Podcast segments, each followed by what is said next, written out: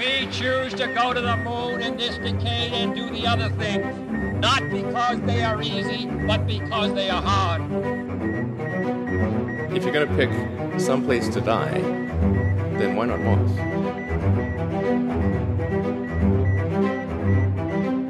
Hola a todos, hemos vuelto. Javi, ¿cómo estás? ¿Cómo ha ido la semana? Muy bien, Matías. Muy liada, pero muy bien. ¿Qué tal la tuya? Pues la mía bien, tranquila, viendo ahí la emisión en directo del lanzamiento de Axiom 1. Es, es difícil traducirlo como lo dicen al español, porque allí en Estados Unidos dicen la primera misión totalmente privada a la Estación Espacial Internacional o la primera misión con eh, ciudadanos privados y ese concepto de ciudadanos privados como que no lo tenemos No, no. eh, tan claro aquí. Porque tampoco es, tampoco es que sean el primero de civiles, porque aquí civil, no ser civil tiene pues una connotación como militar, ¿no? Entonces es, es complicado traducirlo, pero bueno, podríamos decir que es la primera misión totalmente comercial a la Estación Espacial Internacional. Sí, esto, esto es lo que nos pasaba también con la Inspiration 4, ¿no? En plan, es la primera misión civil, pero no son civiles porque no. O sea, sí son civiles, pero no. Es complicado, es muy complicado porque Mm. esto no, no se traduce exactamente igual. Y luego, además, en esta misión está Michael López Alegría, que, que era un astronauta también, o sea, de los Sí. oficiales, además. Además es que eh, dicen comercial privada porque no participa la NASA, pero... eh, Hombre, vamos, algo- a tener que poner- vamos a tener que ponerle muchos asteriscos. igual a alguien puso la ISS ahí, ¿sabes? No sé. No, la NASA está muy, muy pendiente de este lanzamiento y de hecho forma parte de esta transición de la que hablaremos en un momento, que la NASA pretende convertir pues eh, la órbita baja terrestre pues, en un espacio más comercial y eh, de aquí a que se retire la Estación Espacial Internacional, pues vamos a ver más misiones de este tipo para que en el futuro estas empresas como Axiom tengan sus propias estaciones espaciales. Pero bueno, eh, a X1 la han puesto a la primera misión de Axiom. Ya están los cuatro tripulantes en la Estación Espacial Internacional. Eh, el lanzamiento estuvo bastante chulo porque era de día y se veía a escasa distancia el SLS. Están ahí haciendo esas pruebas en húmedo, eh, pruebas húmedas o como sea que le llamen, eh, con la nave Orión. O sea que han estado la Crew Dragon y la Orión a, a metros, mm, bueno, varios kilómetros eran, ¿no? De distancia entre las plataformas. Tenía una 39A. separación, pero en las fotos quedaban muy cerca y quedaban muy guays, quedaban muy chulas. entre las plataformas 39A y 39B del Centro Espacial Kennedy. Eh, además fue un lanzamiento bastante chulo de seguir en directo porque no se cortó la transmisión del aterrizaje del propulsor del Falcon 9, supuestamente porque han mejorado la conexión con antenas Starlink. Ahora queda, quedan unos vídeos fabulosos. Antes se atascaban siempre, nunca sabías, te quedaba ahí la duda, ¿ha aterrizado bien, no ha aterrizado bien? ¿Cómo ha aterrizado? Porque luego se cortaba y de repente lo veías ahí e- erecto en, el, en la nave, en el barco, pero parecía, sí, parecía que lo habían cortado a propósito Claro. y lo habían puesto ahí o con CGI o lo que fuera. No, ahora demo- demostrando Spaces que realmente aterrizan los propulsores. Antes se cortaban pues porque hay muchas vibraciones y se pierde la comunicación con los satélites. Eh, este propulsor volaba por quinta vez. El- era el mismo propulsor que la misión Inspiration 4 que acabas de mencionar. fíjate. Y la nave es la Endeavour, la Crew Dragon Endeavour, que atracó, pues eh, estamos grabando a sábado, hoy Mm. ha atracado en la Estación Espacial Internacional con 45 minutos de retraso, eso sí, porque eh, tuvieron un problema con una cámara. En realidad fue un problema de software que impedía que la tripulación de la propia Estación Espacial Internacional recibiera la señal de vídeo de la, de la aproximación de la cápsula. Supongo que por motivos de seguridad o lo que sea, tienen que estar viendo esa emisión en directo. Y una vez solucionado, pues ya atracaron. Fue un atraque súper suave, como suele pasar con la Crew Dragon, todo autónomo, perfectamente. Y ahora mismo hay 11 personas en la Estación Espacial Internacional. Eh, muy pocos váteres para tantas personas. Ah, no está pensada para tanta gente. Hay unos pequeños problemillas. Además que esta gente ha subido con un menú de lujo eh, de firma española, que la firma el chef José Andrés. Famoso chef José Andrés. Está en todas partes. Está en Ucrania, está en esto. Es, es- es- no Hmm. sé, está clonado o algo. Es, bueno, este hombre no para. Eh, No para. De hecho, el, el menú este lo firma José Andrés, pero eh, realmente lo ha diseñado una de las chefs que tiene ahí en su centro de investigación, que me imagino que estará en Washington, no sé dónde estará. El tema es que es un menú 100% español. Esta gente va a comer pisto, va a comer paella, va a comer secreto ibérico y también se han llevado bocadillos de jamón. Se, van a poner moraos. Así que ya te digo, en los baños, pues por suerte hay dos Crew Dragon que añaden dos inodoros a la Estación Espacial Internacional, porque si no, habría escasez. Supongo que en un apretón puedes irte al sector ruso, ¿no? no, les van. Eh, ahora hay ciertas tensiones, pero aún así no creo que les dejaran sin ir al baño. Esta misión de Axiom, eh, aparte de que la han vendido como algo muy especial por, ser totalmente comercial, eh, han, han surgido algunas preguntas. La primera es, ¿cuánto ha pagado esta gente? Podríamos decir que son tres millonarios y Miguel o Michael López Alegría, ex astronauta de la NASA, que comanda la misión, que hace un poco de canguro de estos tres señores mayores millonarios. es el, el chofer de estos millonarios. Y, de, y de experto también. Y Michael, Michael López Alegría, por cierto, es vicepresidente de Axiom. En, principio no ha pagado nada López Alegría por subir. Le, le, pagan a él. le pagan a él, cobra por hacer su trabajo y los que pagan son los otros tres. Exactamente. Que no sabemos exactamente cuánto, pero Axiom en 2019 eh, había dicho un precio de 55 millones de dólares. Así que por ahí andará la cifra hmm. por asiento. O sea, eso hay que multiplicarlo por tres. Y no sé si está incluido el alquiler que le cobrará la NASA a Axiom por usar el, su sector de la Estación Espacial Internacional. La cuestión es que hay gente que se lo puede permitir. Hmm. Están eh, Larry Connor, un empresario estadounidense, inversor, piloto, de hecho hace de piloto de, la Crew Dragon. Eh, Mark Pazzi, que es eh, otro inversor, filántropo canadiense, eh, Eitan Steve, que es el, segundo israelí en volar al espacio. De hecho, era amigo de mm, Ian Ramon, que Raymond, supongo que se pronuncia, que la, el, Yo este hombre siempre le he llamado Ilan Ramón. bueno, es el astronauta israelí que murió durante la reentrada del transbordador espacial Columbia en 2003.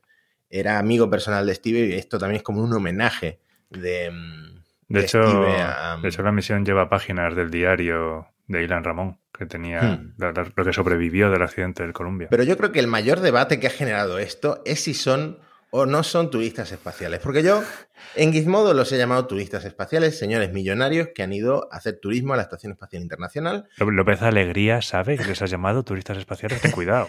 no sé si me lee, pero es cierto que él se enfada él se enfada cada vez que eh, alguien usa el término, la expresión turista espacial, porque dice que el propósito de esta misión de Axiom 1 es hacer ciencia.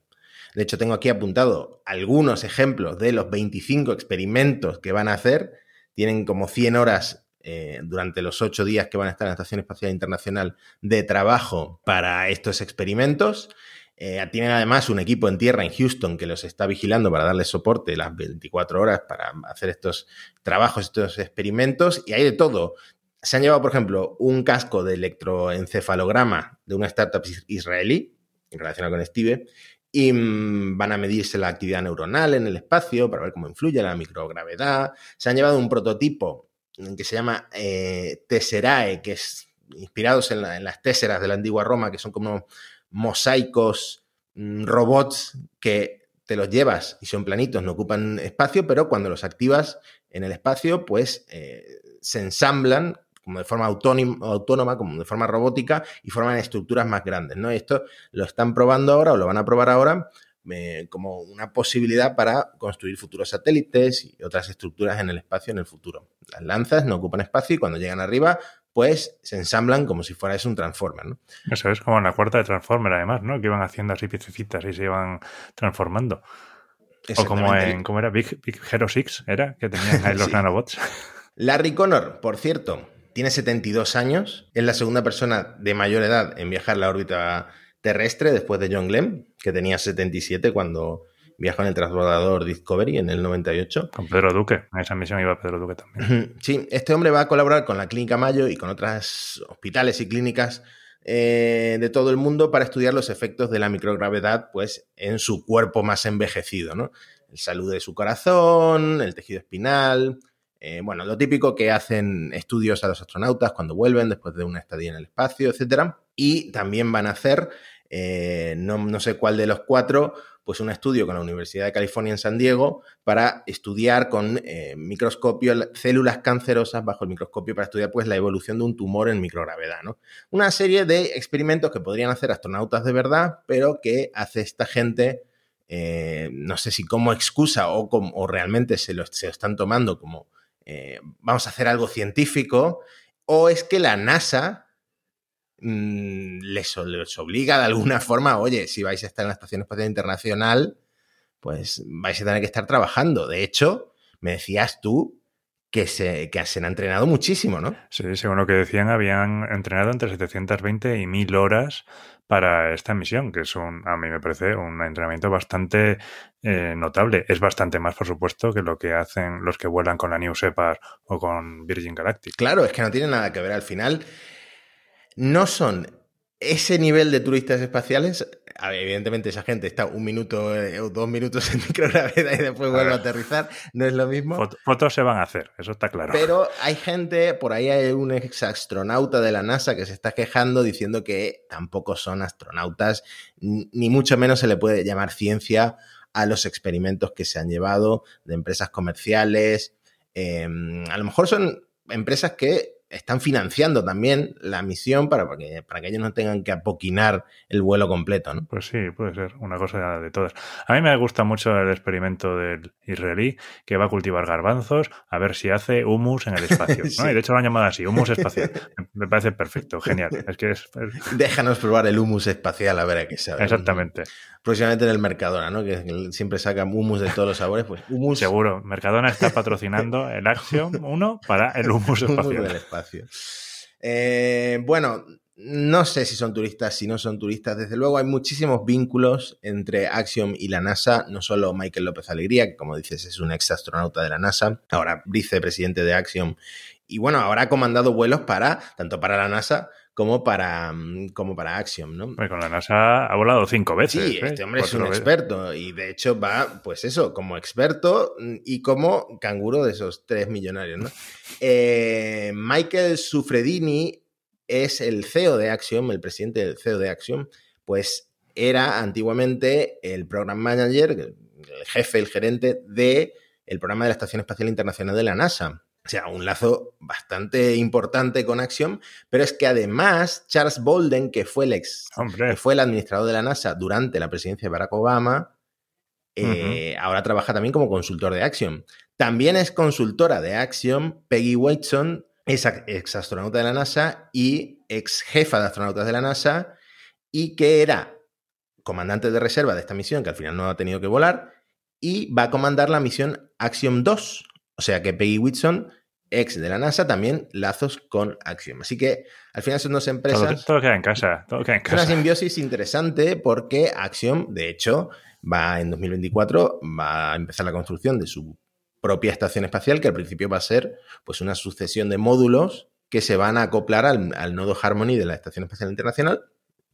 Entre ellos, el estudio de grabación de la película de Tom Cruise, esto fue muy sonado, que Tom Cruise iba a viajar al espacio con Axiom, al final no ha sido en la primera misión, pero será una misión futura.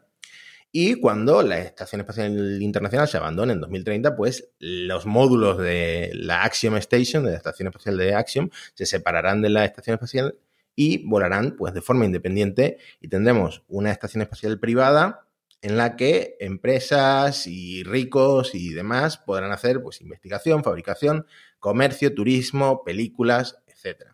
Entonces, ese es el plan un poco de la NASA con este tipo de empresas. ¿no? Sí, exactamente. Está... Y está luego que la NASA también sea cliente de estas estaciones, ¿no? Lo que quiere es desarrollar las estaciones comerciales de forma que la NASA sea un cliente más de ellos y se quite un poco de encima lo que sería la carga de gestionar una estación como la ISS. Un poco lo que está pasando con enviar astronautas eh, con el Falcon 9. ¿no? También con el Falcon 9, con la Dragon y en un futuro, con suerte, con la Starliner, Starliner ¿eh? estamos con vosotros, Boeing.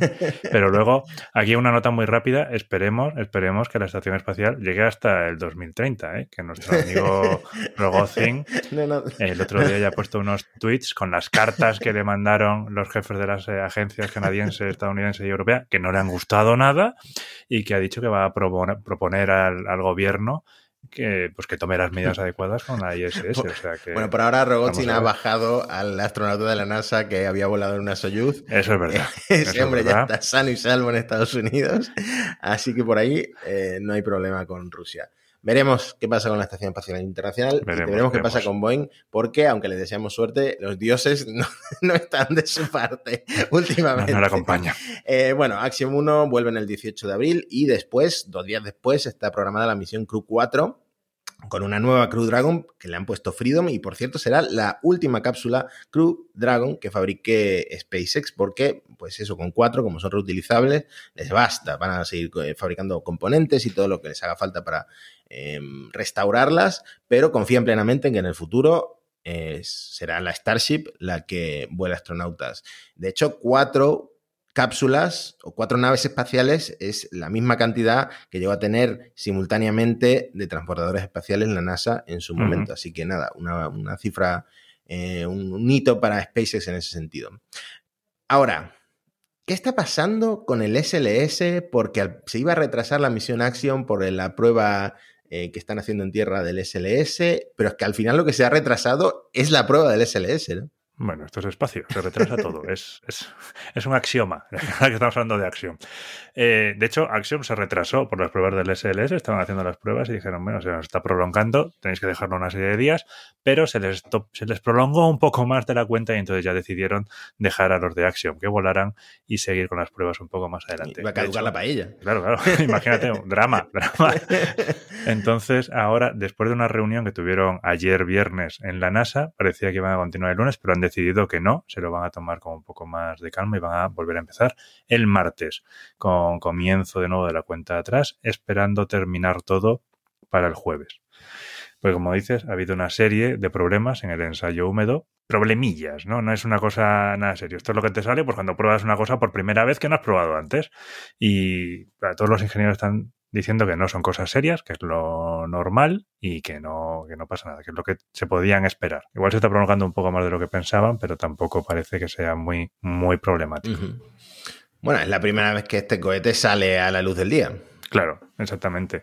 Y se ha juntado todo por primera vez, o sea, pues está en los test de integración, ¿no? Pues claro, surgen cosas. No, Hasta algún rayo le cayó, ¿no? cuatro, le han caído cuatro.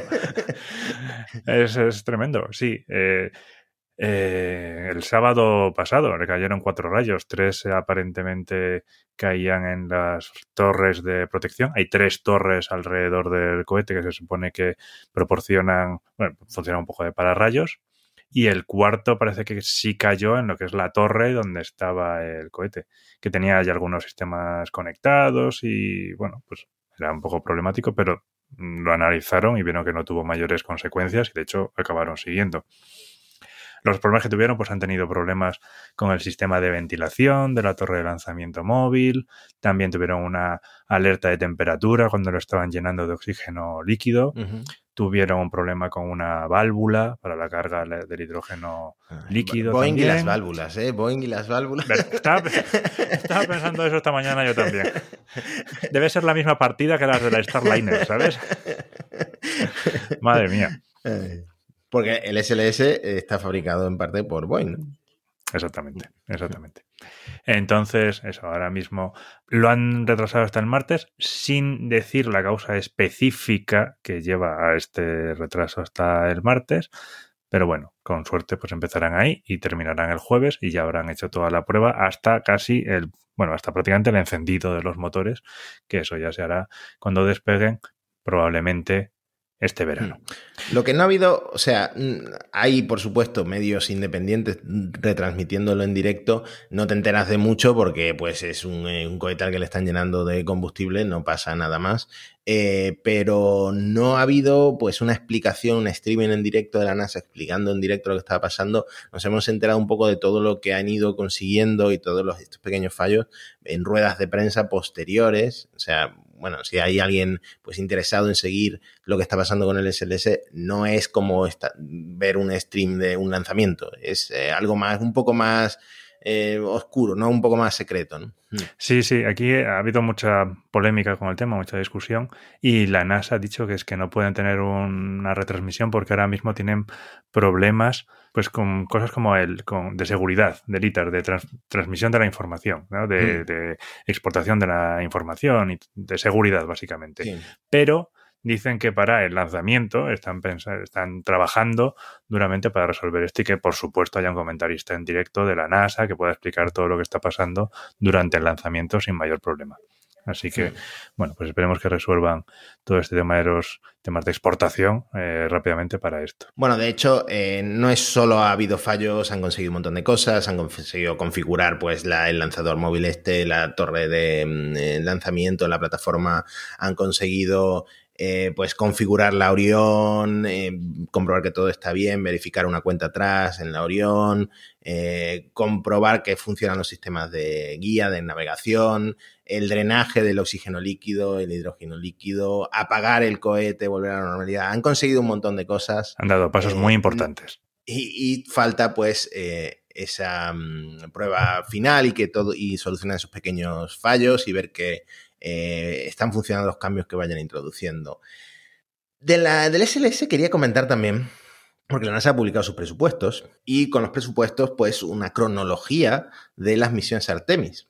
El Artemis 2, que es la primera misión tripulada, la que vamos a ver ahora es Artemis 1 y no es tripulada. Artemis 2, que ya lleva astronautas en la Orión, pero no aterriza o no aluniza en, en la Luna, es la misión en la que se va a estrenar la Starship HLS sin tripulación, es la misión de demostración de la Starship eh, SLS, esa se espera para 2024. En 2025 se espera Artemis 3, que se prueban los trajes extravehiculares, que también han dado problemas en su desarrollo, y ya sí se aterriza o se aluniza en la Luna, se vuelve a la Luna con una Starship. se prueban los trajes a base de bien, quiero decir, que van a andar con ellos en la, en la Luna, más, más les vale que funcionen. Claro, necesitan para eso, obviamente. Y, pero luego hay un hiato de un año, que esto no se sabía, creo, y mm. no va a haber ninguna misión Artemis en 2026, por lo que toda la cronología de misiones a la Luna pues se extiende hasta 2031. En 2027 tienes el Artemis 4 que se prueba pues una nueva versión del SLS, se prueba una nueva versión del, lanzador móvil, eh, se empieza a construir la Gateway, que es la estación orbital de la Luna. Ya en 2028 es cuando se prueba el nuevo aterrizador este que, que hablábamos en el episodio anterior. Pero bueno, es una cosa que va a llevar su tiempo la vuelta a la Luna. Yo creo que la NASA, esa fecha del regreso a Marte en, la década de 2030, yo no sé si la, sigue teniendo ahí en el horizonte, pero bueno, Marte se ve cada vez más lejos. Bueno, yo creo que igual la mantienen, aunque sea por motivos aspiracionales, pero es verdad que las fechas originales de Artemis, al menos la segunda versión que hizo Donald Trump, no se las creía nadie, eso estaba, eso está clarísimo. Hmm. Entonces, eh, bueno, sí, bueno, se va a retrasar un poco seguro. El presupuesto, pues hay muchísimo que comentar, pero en, resumen, le piden al Congreso 26 mil millones de dólares para 2023, 7.500 se los come Artemis, el programa Artemis, de esos 7.500, 4.700 eh, se van al SLS, a la fabricación, al desarrollo del Block 1B y 800 em, millones, ahora hablaremos de dólares, piden en 2023 para la misión Mars Sample Return, que es la de recuperar las muestras que ha cogido el Perseverance y traerlas a la Tierra. Ahora, ahora quiero que me cuentes de eso porque ha habido ahí un cambio y un retraso.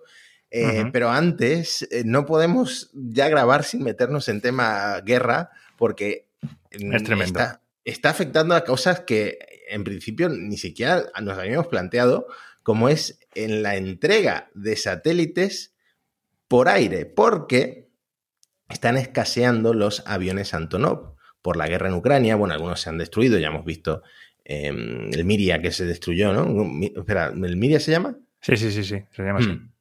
Mm. Eh, no sé exactamente si se pronuncia así, mi ucranio es un poco lamentable mi curso va por el camino, pero se llama más o menos así. Pero claro, estos aviones tienen una capacidad de carga tan grande que muchos fabricantes de satélites pues, los usan para transportar sus satélites, sobre todo satélites geoestacionarios, em, desde la fábrica hasta el lugar de lanzamiento, la plataforma de lanzamiento, ya sea en Florida, en la Guayana Francesa, donde sea. Entonces, como escasean los Antonov por la guerra, eh, tienen que buscar alternativas a los fabricantes de satélite. De hecho, SES, SS, esta empresa con sede en Luxemburgo, eh, tiene un satélite, el SES-22, un satélite de telecomunicaciones, que eh, tiene que llevar desde Francia, que es donde se fabrica, Estados Unidos, que es donde se va a lanzar, desde Florida, eh, para que, porque se va a lanzar un Falcon 9, iban a usar un avión de Antonov y ahora planean usar un barco, o sea, transportarlo por mar. Supongo que esto va a retrasar muchísimo su lanzamiento. Pero no es el único. Airbus eh, tiene el satélite Measat 3D, también en Francia lo tiene, necesita viajar a la Guayana francesa, lo iba a hacer en un Antonov y al final tiene que ser transportado pues en barco para volar en un Ariane 5. Así que, bueno, un poco como lo que está pasando, me decías tú, ¿no? Como lo que está pasando con el transporte de tierra de camioneros. La crisis de los contenedores, la crisis de los camioneros y ahora la crisis de los aviones. lo que nos faltaba, ¿no? Sí, no podemos transportar nada por ningún sitio. Es, eh, los, los, que no están en crisis ahora porque han recibido o van a recibir muchísimo dinerito de, de Amazon son algunos lanzadores, algunas empresas de, de cohetes eh, en las que Amazon ha confiado para su constelación de Kuiper, ¿no? El que probablemente sea el mayor contrato de lanzamientos de la historia. Aquí Amazon ha sacado la chequera. No se sabe por cuánto, esas cifras son eh, discretas, ¿eh? pasa como con la Action, no sabes cuánto han pagado. Aquí nadie habla de dinero, pero han contratado eh, cohetes, un montón de cohetes con tres compañías diferentes. Con United Launch Alliance, que le contratan 47 misiones, 38 que serán de nuevo cohete Vulcan, que todavía no ha volado, y luego 9 de Atlas 5, que ya estaban anunciados. Aquí ya alguna vez habíamos comentado que los vuelos del Atlas 5 ya estaban reservados, que era uno de los problemas para poder lanzar la Cygnus, por ejemplo, ahora que, que el Antares no puede ser usado porque no están las partes de los cohetes que son ucranianas y rusas. Pues aquí tienen United Launch 47, 38 con el Vulcan, que es un cohete que todavía no ha volado y utiliza los eh, motores de Blue Origin. Todo queda un poquito en casa. Eh, y luego también contratan con Ariane, el Ariane 6, 18 lanzamientos. Otro cohete que todavía no ha volado, que además es el contrato más importante que ha firmado Ariane Space hasta ahora. Y después también ha firmado, sorpresa para nadie, con Blue Origin para lanzar con el New Glenn, que serían al menos 12 misiones que se podrían aumentar a 15. Otro cohete que todavía no ha volado. eso, es curioso. O sea, bueno, el Ariane 6, yo obviamente contento por pues, Ariane Space porque es su contrato más importante eh, de la historia y es un espaldarazo para el Ariane 6 muy importante. Pero claro, Amazon es una empresa que se cotiza en bolsa y eh, simplemente porque Blue Origin es una empresa de Jeff Bezos, le están dando al New Glenn, que no está aprobado. Bueno, y a los Vulcan, que tienen motores de Blue Origin, pues un contrato de miles de millones seguramente, ¿no? Es algo, es algo que habría, Igual alguien tiene que investigar esto un poquillo. porque obviamente se queda fuera SpaceX por razones evidentes porque... Nah, es, solo porque se adelantó OneWeb, que es cierto, realmente da que pensar que OneWeb no le importa lanzar con su competidor y a este que casualmente Amazon, pues una empresa fundada por Jeff Bezos, SpaceX se quede fuera siendo un lanzador tan pues barato y fiable, bueno, barato, para lo que hay baratos, ¿no? Hmm. En fin, lo que decíamos, ¿no? Espaldarazo para estos cohetes nuevos, les va a dar pues eh, un margen para seguir con su desarrollo y con su construcción y con sus pruebas. Así que nada, contento por, por Ariane, por Ariane Space, con el Ariane 6. Eh, me decías además, hablando de Blue Origin, que en el nuevo aterrizador o alunizador o módulo de alunizaje que plantea la NASA, puede que Blue Origin se quede sola y ya no esté ese national team del que hablábamos antes, ¿no? Del que hablábamos con el HLS. Puede que se quede sola o puede que haga nuevos amigos. Pero sí, ahora está reconfigurándose todo. ¿eh? Antes, eh, cuando se presentaron el concurso compitiendo con, por ejemplo, SpaceX, ¿no? Con el, con el Human Lander que tienen que ganó al final, pues ellos habían presentado en el National Team en conjunto con Northrop Grumman y con Lockheed. Y por ejemplo, por otro lado estaban Sierra Space con Dinetis que presentaban su propio programa. Pues ahora para el nuevo programa que ha sacado la, la NASA del aterrizador un poco más eh, desarrollado, ¿no? Para más, eh, más tiempo en la Luna y poder reusarlo y todo esto, pues Northrop Grumman y Lockheed han dicho que, bueno, ellos durante este tiempo ya han estado haciendo sus estudios para un aterrizador más desarrollado y que igual van por libre y se salen del National Team. Al mismo tiempo, Sierra Space, que iba con Dynetics, pues claro, está colaborando con Blue Origin en el Orbital Reef, que ha pasado además, por cierto, hace poco un hito de diseño en la revisión de diseño preliminar. Competencia pues de Axiom, ¿no? Competencia de Axiom. Bueno, no, Axiom, Axiom ya tiene el contrato ganado, ¿eh? Orbital va un poco por su hmm. cuenta. Axiom ya... en el futuro, cuando sea un... Claro, cuando estén en vuelo y tal, será competencia entre ellos. Sí, eso sí. Hmm pues debe ser que Sierra Space está contento con Blue Origin, porque dicen que igual van juntos ahora en el aterrizador. Ahora mismo, esta semana, estaba el Space Symposium en Colorado Springs y yo me imagino que habrá muchos ejecutivos de muchas empresas y algunos ingenieros hablando entre ellos en corrillos, de plan, ¿qué vamos a hacer para Lander? ¿Tú qué vas a hacer? ¿Con quién te vas a ir? ¿Quién es tu amigo? ¿Qué, nos intercambiamos? ¿Qué haces tú? ¿Qué haces tal? Vamos a ver, a ver cómo quedan todas estas asociaciones de empresas y a ver cómo se presentan para mm. la competición. Bueno, yo lo que estoy seguro es que Blue Origin va a hacer lo, imposible para tener ese contrato después de que la que ha liado para que realmente exista una nueva competición, un nuevo contrato, ¿no? Vámonos a Marte. Eh, hemos pasado por la Luna, hemos pasado por la Tierra. Vámonos a Marte porque eh, Mars Sample Return, esta misión para recuperar las muestras que está recogiendo el Perseverance, eh, pues ha habido un cambio, ¿no? Ha habido un retraso, un cambio, ¿cómo lo podemos definir? Um, un ajuste de la misión. Han decidido. Se hizo un estudio, estuvieron analizando un poco una revisión independiente de la misión y hicieron una serie de recomendaciones que veían que era un riesgo tener una única eh, nave espacial que tuviera tanto el cohete como el rover que iba a recoger las muestras que estaba dejando Perseverance, ¿no? Entonces, han decidido eh, seguir esa recomendación. Es como se sabe, es una misión conjunta de la NASA y de la ESA. Entonces han decidido seguir esta recomendación. Entonces se retrasa un poco la misión y se divide eh, lo que sería el Sample Retriever Lander en dos módulos de aterrizaje. Y en vez de ser en 2026, pues ahora pasamos a 2028. De forma que mm, eh, un módulo de aterrizaje tendremos el rover construido por la ESA, que irá por Marte recogiendo las deposiciones que ha ido dejando Perseverance, y con eso lo llevará a el otro aterrizador, que es el que tiene el cohete, que se llama el Mars Ascent Vehicle, que eso los pondría en órbita. Y luego, la otra parte de la misión es que ese cohete dejará las muestras en órbita y serán recogidas por otro, por un orbitador mediante un sistema de recolección que es de la NASA, el orbitador, si no recuerdo mal, es de la Agencia Espacial Europea, recogen las muestras y se las traen a la Tierra en 2031. Parece una misión tan compleja, ¿no? Pero bueno, es emocionante al mismo tiempo. Y mm, me decías tú que este retraso pues, puede darle cancha un poco a China bueno, los chinos es que, claro, han dado ya también, han presentado su interés en hacer una misión de recogida de muestras de Marte con un concepto relativamente más sencillo, tenía menos partes, menos componentes que esta conjunta entre la NASA y la ESA, y también la fecha que se barajaba era principios del 2030. Así que tenemos aquí en marcha una carrera espacial para ver quiénes son los primeros en traer muestras de Marte a la Tierra. Pues aparte de Artemis habrá que estar muy atento a esto porque además la Agencia Espacial Europea pues tiene un papel muy importante y nos habíamos quedado con un sabor súper amargo en la boca por ExoMars. De hecho, hemos sabido que el rover Rosalind Franklin, que iba a ir a Marte este año, ya está listo. Técnicamente no, no tienen que hacer nada más.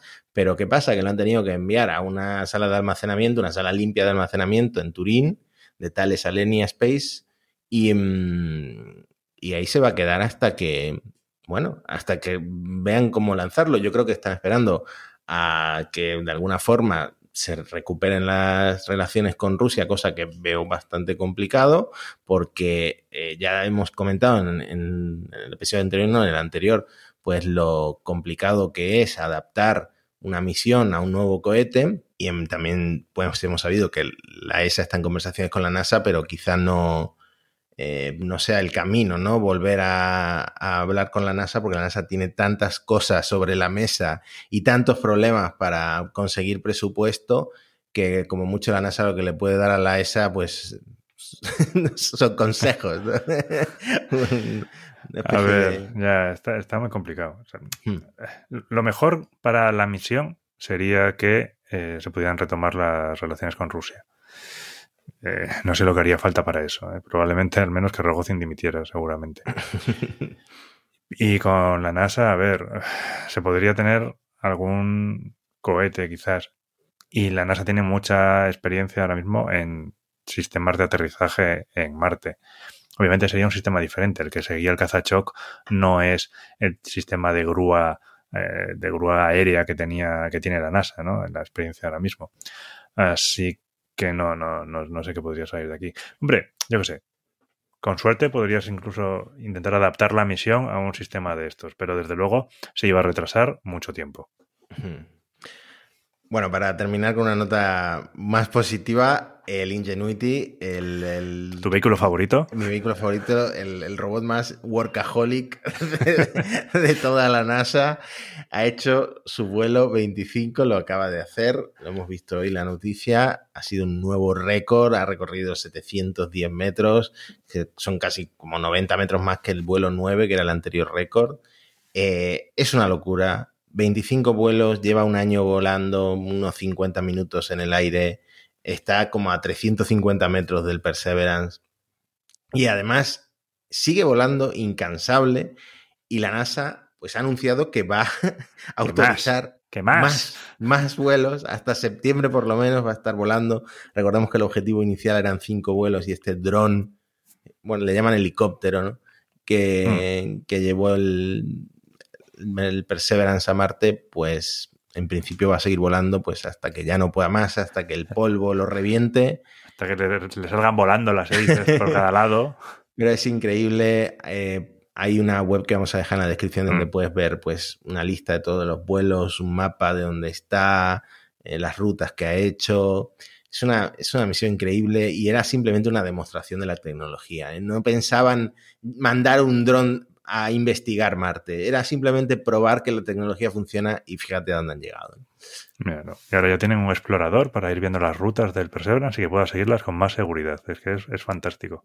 Hmm. Y en los enlaces habrá también, si sois manitas, un enlace para poder hacer el helicóptero en papel. Bueno, no es, no es lo mío, pero ahí dejamos la, dejamos la tarea a los oyentes de Parsec que siguen aquí un episodio más, de nuevo, muy contentos. Eh, además, el episodio anterior que fue de preguntas ha animado a la gente a mandarnos preguntas, así que si tenéis más, que nos podéis solucionar algún episodio, enviadlas a, arroba Parsec Podcast o a arroba javiatapu o a arroba matías con dos S.